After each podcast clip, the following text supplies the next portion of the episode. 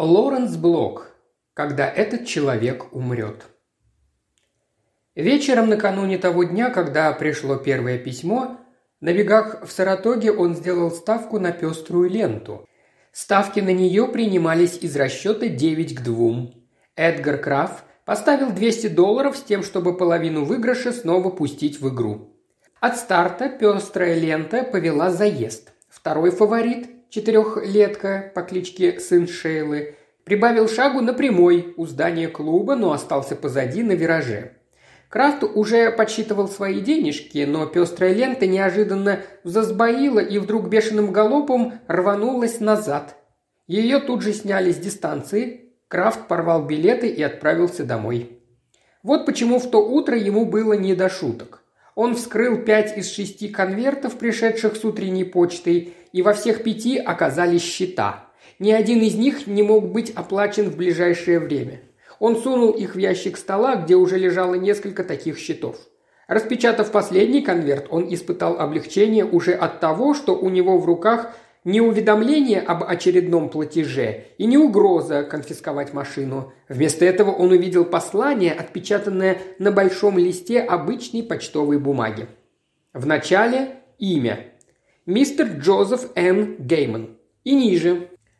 Когда этот человек умрет, вы получите 500 долларов. Ему вовсе не хотелось шутить, Рысаки, которые лидируют в заезде, а потом выдают сбой, меньше всего располагают человека к шуткам. Он взглянул на листок бумаги, перевернул его, чтобы посмотреть, нет ли чего на обороте, перечитал письмо еще раз, взял со стола конверта и, убедившись, что на нем лишь его собственное имя и марка местной почты, произнес несколько непечатных слов в адрес всяких идиотов с их дурацкими шутками – за всю неделю он вспомнил о письме один, ну, может быть, два раза, не больше. Ему хватало своих забот. Никогда прежде Крафту не приходилось слышать о Джозефе Г. Неймане. И он не возлагал никаких надежд на получение 500 долларов в случае его смерти. Жене об этом загадочном письме он не сказал ни слова. Когда ему позвонили из налогового управления и осведомились, есть ли надежда на то, что он заплатит вовремя, он ни словом не обмолвился о наследстве, которое некий мистер Нейман собирается оставить ему. Он продолжал ходить на службу со спокойной обреченностью человека, которому известно, что его мизерный доход никогда не сможет полностью покрыть все его расходы. Дважды он был на бегах. Один раз выигрывал 30 долларов, а другой проиграл 23. Он уже успел забыть и о мистере Джозефе Г. Неймане, и о таинственном авторе письма. И вот пришло второе письмо. Он машинально распечатал его и развернул большой лист белой бумаги. Десять новеньких 50-долларовых бумажек выпали на стол.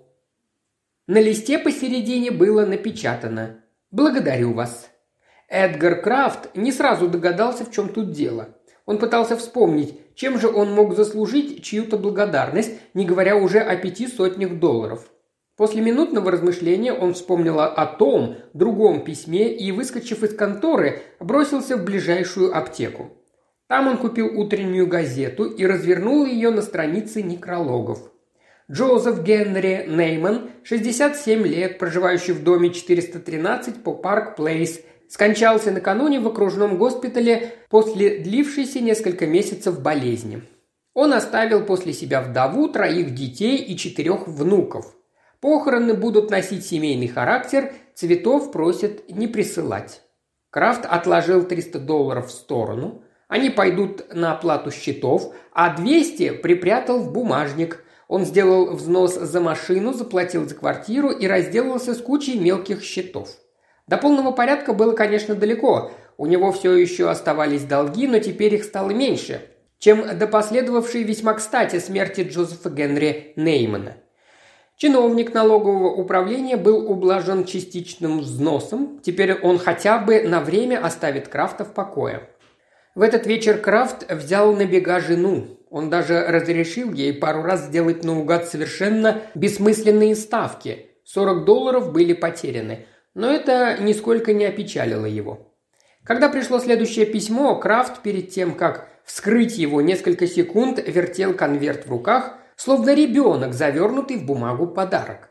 Но в отличие от ребенка он ощущал некоторое беспокойство, а вдруг таинственный благодетель что-нибудь потребует взамен своих 500 долларов? Крафт распечатал письмо, однако никаких просьб, всего-навсего лист обыкновенной пищи и бумаги, а в центре еще одно имя. Мистер Раймонд Андерсон и ниже. Когда этот человек умрет, вы получите 750 долларов.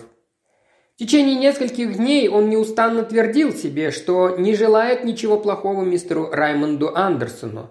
Он не знал его, никогда о нем не слышал, да и не в его характере было желать смерти совершенно незнакомому человеку. И все же. Каждое утро он покупал газету, разворачивал ее на странице, где печатаются некрологи, и почти вопреки собственной воле искал имя Раймонда Андерсона. При этом каждый раз он думал, я не желаю ему ничего плохого. Но согласитесь, 750 долларов были заманчивой суммой. Если уж что-нибудь и должно случиться с мистером Раймондом Андерсоном, почему бы ему не извлечь из этого пользу для себя? И это произошло. Спустя пять дней после получения письма он обнаружил в утренней газете заметку о смерти Андерсона. Андерсон оказался дряхлым стариком и умер он в собственной постели после долгой болезни. Крафт читал заметку со смешанным чувством радостного возбуждения и вины, и сердце его бешено колотилось. Но почему он должен чувствовать себя виноватым? Ведь он решительно ничего не сделал. А для такого больного старика, как Раймонд Андерсон, смерть скорее облегчение, нежели повод для скорби. Это скорее благо, чем трагедия. Но чего ради кто-то хочет заплатить ему 750 долларов? Но этот загадочный кто-то захотел. Письмо пришло на следующее утро после беспокойной ночи, когда Крафт и так и эдак обдумывал два возможных варианта. Что письмо придет и что письмо не придет. Оно пришло, и в нем были обещанные 750 долларов в сотенных и 50-долларовых бумажках. И тот же текст – «Благодарю вас». За что? За что? Он не имел об этом ни малейшего представления, и все же, прежде чем тщательно спрятать послание, он снова проглядел его. «Пожалуйста», – подумал Крафт, – «если вам так хочется». В течение двух недель писем не было, он все еще ждал почты, все еще надеялся на неожиданное счастье, которое свалится к нему, как это уже было дважды. Нередко он подолгу просиживал за столом, уставившись в пространство и думая об этих письмах и деньгах. Гораздо полезнее было бы сосредоточиться на работе, но это удавалось ему с трудом. Он зарабатывал 5000 долларов в год, но за эти деньги должен был трудиться по 40-50 часов в неделю. А его безымянный корреспондент уже успел принести ему четверть годового заработка причем Крафт и палец о палец не ударил для этого.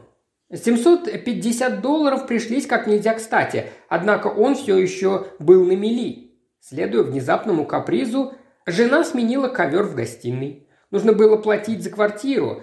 Маячил следующий взнос за машину. Однажды ему крупно повезло на бегах, но, побывав на ипподроме еще несколько раз, он оставил там больше, чем выиграл. И, наконец, вместе с проспектом, рекламировавшим кондиционер и призывом пожертвовать деньги на какое-то сомнительное благотворительное общество, пришло новое письмо. Смахнув рекламные проспекты в мусорную корзину, Крафт вскрыл белый конверт. Письмо было в обычном стиле. «Мистер Клод Пирс, когда этот человек умрет, вы получите тысячу долларов. Трясущимися руками Крафт спрятал письмо вместе с конвертом в стол. Тысяча долларов. Цена снова подскочила и весьма внушительно. Мистер Клод Пирс. Знал ли он кого-нибудь по имени Клод Пирс? Нет, не знал. Был ли Клод Пирс болен? Был ли это одинокий старик, умиравший где-то от раковой болезни? Крафт надеялся, что это именно так. Он ненавидел себя за эти мысли, но был уже не в состоянии отбросить их прочь. Он надеялся, что неведомый Клод Пирс доживал последние дни.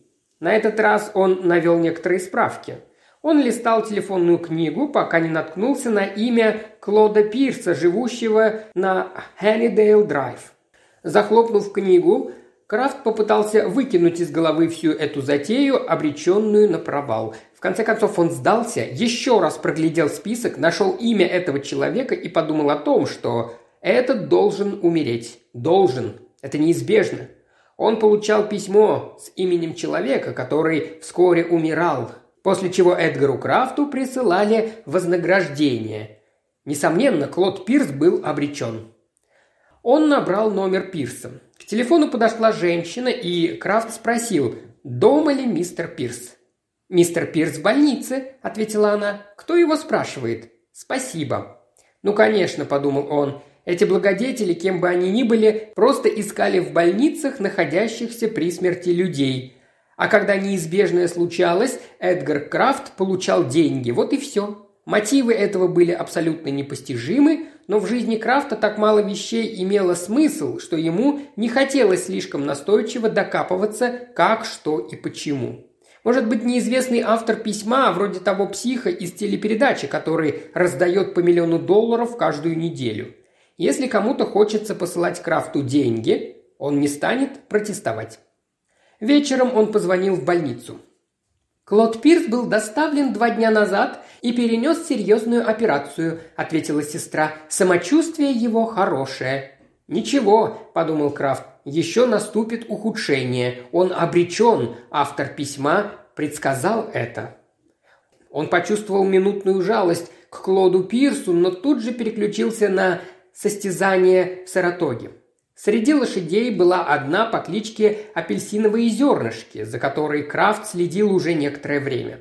Сейчас лошадь была в отличной форме, и если ему когда-нибудь суждено было выиграть, то это был именно тот момент. Крафт отправился на ипподром, поставил на апельсиновые зернышки и проиграл. Когда же позвонил в больницу, сестра сказала ему, что Пирсу значительно лучше. «Невероятно», – подумал Крафт. Три недели Клод Пирс – провел на больничной койке, и три недели Эдгар Крафт следил за его состоянием с гораздо большим вниманием, чем собственный врач Пирса. В какой-то момент болезнь обострилась, и Пирс впал в кому. Голос сестры звучал по телефону скорбно. Днем позже состояние больного значительно улучшилось. Голос сестры был веселым, и Крафт с трудом поборол неожиданно овладевший им приступ ярости. С этого момента Пирс уверенно пошел на поправку. И когда его выписали из больницы, Крафт не мог толком уяснить себе, что же произошло. Что-то не сработало. В случае смерти Пирса он должен был получить тысячу долларов. Пирс был болен, Пирс находился при смерти, и вдруг, совсем непонятно как, он был вырван из объятий смерти и одновременно из рук Крафта вырвали тысячу долларов. Он продолжал ждать писем, но напрасно. Плата за квартиру была просрочена на две недели, срок взноса за автомобиль истек, чиновник из налогового управления то и дело звонил ему, и мозг Крафта начал лихорадочно работать. «Когда этот человек умрет», — говорилось в письме, но там не ставились никакие условия и не назначался точный срок кончины Пирса. В конце концов, он не мог жить вечно – это еще никому не удавалось. И когда бы Пирс не испустил последний вздох, Крафт получит свою тысячу. А если с Пирсом что-нибудь случится? Мысль эта пришла к Крафту помимо его воли. «Это совсем не трудно», – повторял он себе, – «ведь никто не знает, что он каким-то образом заинтересован в смерти Клода Пирса. Если он удачно выберет время и покончит с этим грязным делом, и скроется под покровом темноты, никто ничего не узнает. Едва ли полиция догадается связать смерть Пирса с ним. Полицейские никогда не отличались особой прозорливостью. Он не знаком с Пирсом, никаких обязательных мотивов для убийства у него нет и... «Нет, я не в состоянии этого сделать», — говорил он себе, — «я просто не могу. Не убийца же я». Сама мысль о таком безрассудном и нелепом поступке была чудовищна. Можно обойтись и без тысячи долларов, он как-нибудь проживет и без этих денег. Правда, в своем воображении Крафт уже десятки раз успел истратить их. По правде сказать, он уже считал и пересчитывал эти деньги, когда Пирс лежал в коме. Но ничего, он справится и без них. Что ему еще остается? На следующее утро имя Пирса, пестревшее в заголовках газет, оглушила Эдгарда Крафта. Он внимательно прочитал заметку, где говорилось о том, что накануне ночью неизвестный ворвался в дом Пирса на Ханнидейл Драйв и зарезал хозяина в его собственной постели. Убийца скрылся незамеченным, не был установлен ни один из возможных мотивов для убийства. Когда Крафт прочитал все это, у него засосало под ложечкой. В первое мгновение его захлестнула волна невыносимой вины. Как будто именно он был этим злодеем, словно он сам ворвался ночью в дом. Сделал свое кровавое дело и поспешно скрылся. Он не мог стряхнуть себя ощущение вины. Крафт прекрасно знал, что не сделал ничего дурного, никого не убивал, но мысленно он представлял себе картину убийства, ведь он хотел, чтобы это случилось, и поэтому не мог отделаться от чувства, что он убийца, если и не на самом деле, то в душе. Его кровные деньги пришли в срок тысяча долларов, на этот раз без десять новеньких сотен. И письмо. «Благодарю вас». «Не благодарите меня», – подумал он, бережно сжимая банкноты в руке. «Не надо меня благодарить не надо. Мистер Леон Деннисон, когда этот человек умрет, вы получите полторы тысячи долларов. Крафт не стал хранить это письмо. Он читал его, тяжело дыша, с бешено колотящимся сердцем. Потом взял конверт и все предыдущие письма, так бережно хранимые им, разорвал все на мелкие кусочки, бросил в унитаз и спустил воду. Голова его гудела – он принял аспирин, но боль не унималась. До самого ланча Крафт просидел за столом, не притронувшись к делам. Он сходил в закусочную на углу и машинально проглотил завтрак. Днем Крафт обнаружил, что не может сосредоточиться даже на программе бегов в Саратоге. Он ушел из конторы и долго бродил по улицам. Мистер Леон Деннисон. Квартира Деннисона находилась на авеню Кэтбери. Никто не отозвался на телефонный звонок. Деннисон был адвокатом, и в справочнике значился его рабочий телефон. Когда Крафт набрал номер, трубку подняла секретарша. «Мистер Деннисон на конференции. Оставьте, пожалуйста, свою фамилию и номер телефона». «Когда этот человек умрет?» «Но Деннисон не собирается умирать», – подумал он, – «во всяком случае, не на больничной койке». Деннисон работает и человек, который писал все эти письма, знает, что с Деннисоном все в порядке. Полторы тысячи долларов. Но как? спрашивал он себя. Оружия у него не было, и он не имел ни малейшего представления о том, как его достать. Нож? Он вспомнил, что Клод Пирс был убит ножом. Нож, наверное, было бы нетрудно раздобыть, но этот способ убийства казался ему диким. Тогда как же? Сбить машиной? Крафт мог выследить Деннисона и избить его. Однако полиции довольно легко удается находить водителей, которые, сбив пешехода, пытаются удрать. «Забудь об этом», – сказал он себе, – «ты не убийца». Но он не забыл об этом. Когда этот человек умрет? Через несколько дней, встав рано утром, Крафт отправился на авеню Кэтбери – он наблюдал за домом Деннисона, увидел, как тот вышел, и когда Деннисон пересекал улицу, направляясь к своей машине, Крафт поставил ногу на акселератор и еле удержался от охватившего его желания нажать на газ и направить ревущий автомобиль в сторону адвоката. Ловко, ловко придумано. А если его застанут на месте преступления? С автором писем его ничто не связывало, к тому же он их уничтожил. Полторы тысячи долларов. В четверг после полудня он позвонил жене и сказал, что едет прямо в Саратогу. Поворчав по привычке, она смирилась с неизбежным. Эдгар Крафт поехал на авеню Кэтбери и оставил машину на стоянке. Когда швейцар выбежал на угол выпить чашечку кофе, Крафт вышел в подъезд и поднялся к квартире Деннисона.